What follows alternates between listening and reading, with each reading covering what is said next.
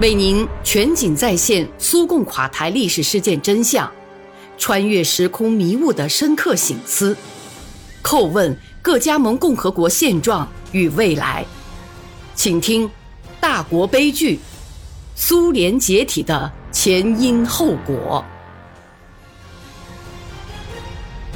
显然，仅靠加盟共和国自己是难以平息暴乱的。我们还记得苏木加伊特。那里也有三十多人被残酷杀害，当时所有的人都指责中央政府，说他的行动晚了一昼夜。看来，共和国和中央政府在评估苏木加伊特地方局势时稍有犹豫不决，行动稍一迟缓，便导致了无法无天制造新一轮杀人惨案的机会。护法机关提出了自己的意见，认为只有宣布全市进入紧急状态，才可能制止暴行。而根据当时的法律，这样的决定只有苏联最高苏维埃才能做出。正如以上所说，时任苏联最高苏维埃主席的戈尔巴乔夫当时正在国外，必须等他回国。一月十三号星期六晚间，全体政治局委员按规定到机场迎接他。他已经接到巴库发生变故的报告，了解到血腥屠杀正越演越烈。需要紧急召开苏联最高苏维埃主席团会议，商讨这一问题。于是当场决定，星期一即一月十五号召开主席团会议。此外，按照通常的做法，又成立了一个工作组，准备飞往巴库。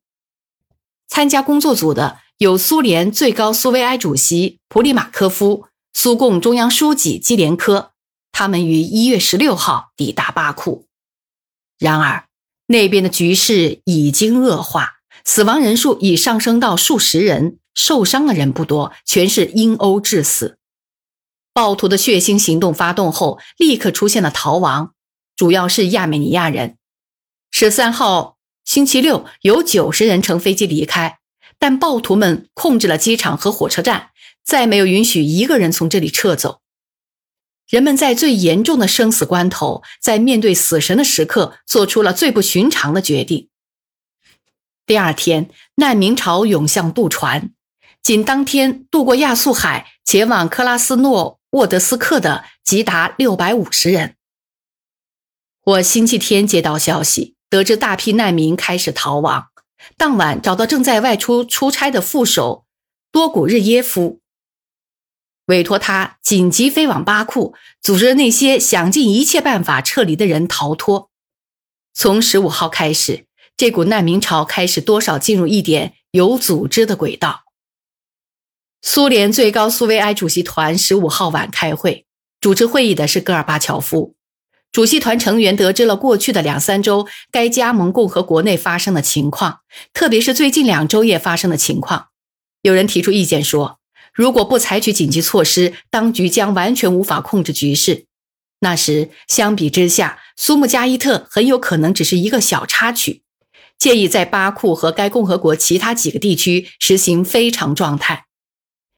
但阿塞拜疆共和国最高苏维埃主席卡法罗娃对此坚决反对。然而，当大家问他共和国的领导能否保证公民安全、维护室内秩序时，他却无法给予明确的回答，看来他也想不出什么好主意来。有关巴库事件的大量报告都特别强调，以最高苏维埃为代表的全苏领导没有采纳两个加盟共和国的意见。下面就是对这个问题的明确回答：一九九零年一月十五号，阿塞拜疆最高苏维埃主席团通过决议。请求苏联国防部、护法机构及其他执行机构按苏联宪法第八十一条，向阿塞拜疆苏维埃社会主义加盟共和国提供一切必要援助。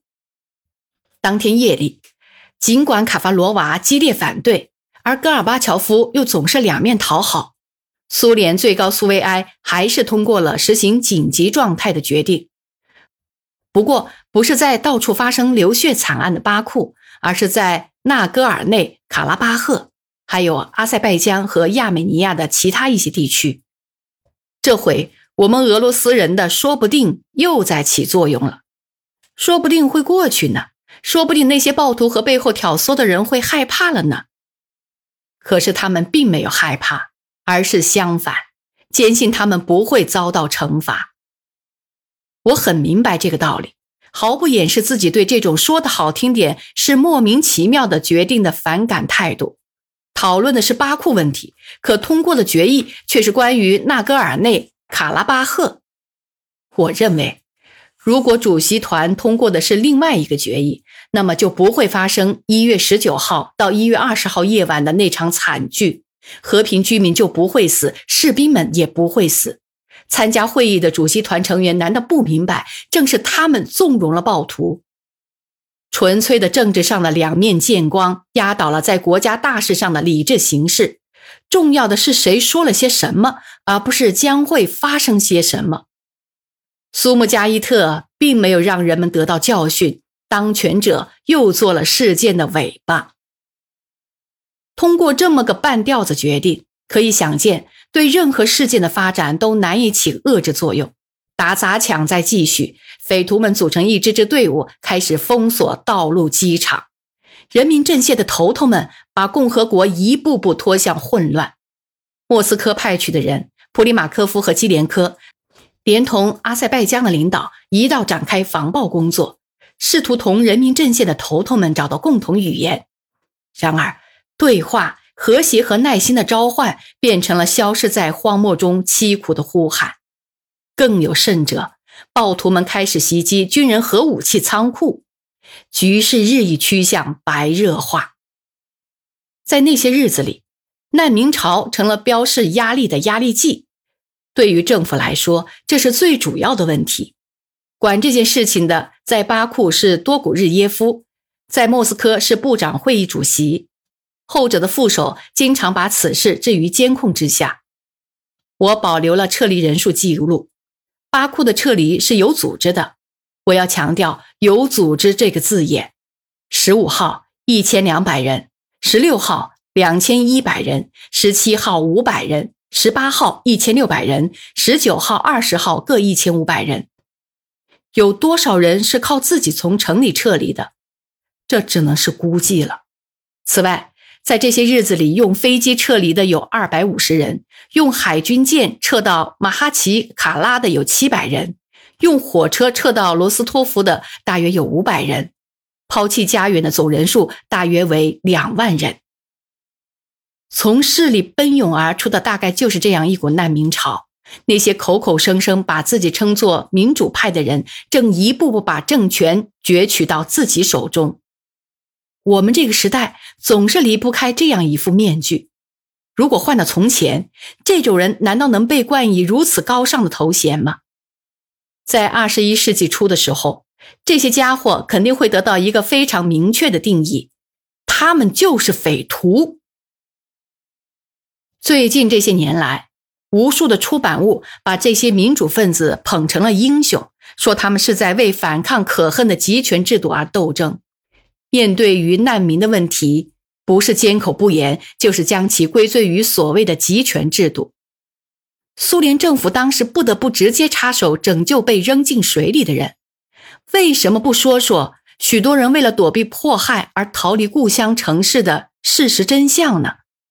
为了替所谓的民主分子辩解吗？难道今天这些辩护士们真的不明白？如果民主就是禁止和纵容之间所画的一道界限，那些日子发生的事件岂不完全是纵容的结果吗？只有那个世界闻名的象棋棋手，现在则在搞政治的卡斯帕罗夫，才能带着全家和他的亲戚舒舒服服的飞离巴库。然而，就是这个人，却比别人更加起劲儿的朝拯救他宝贵生命的当局大泼脏水。其他的人就只能穿着长袍、睡衣、背心和拖鞋逃离自己的家园了。大批难民聚集在克拉斯沃沃德斯克，没有食物、衣服，缺少最起码的生活条件。而那些高尚的民主分子们，后来在两年之内却把共和国拖入内战。当人们一个个急得发疯的时候，他们却不许飞机和火车正常的把这些人运送出去。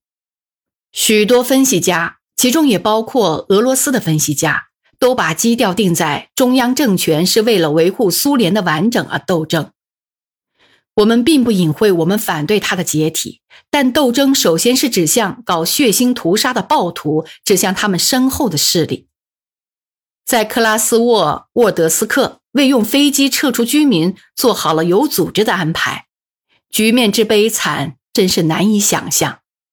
大约有半数飞往亚美尼亚，一千余人则投靠亲友，分散到我国各个城市。那些混合婚姻的家庭。特别是亚美尼亚人同阿塞拜疆人结婚的结合时，谁也没有认真考虑过这个问题。可现在都陷入了更加绝望的境地。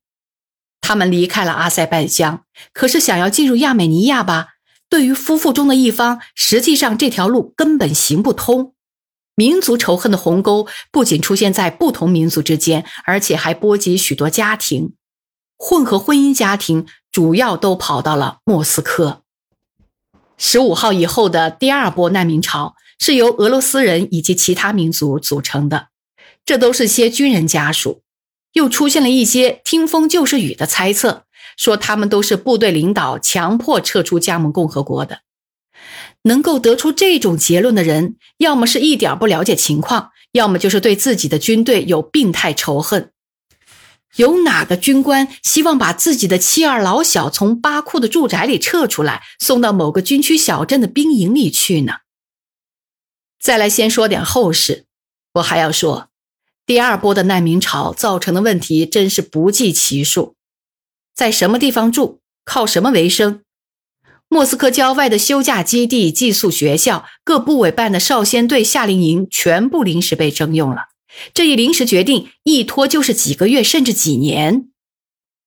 苏联政府的国家非常状态委员会紧急制定了解决难民问题的方案，到了一月末，终于通过了第一个方案。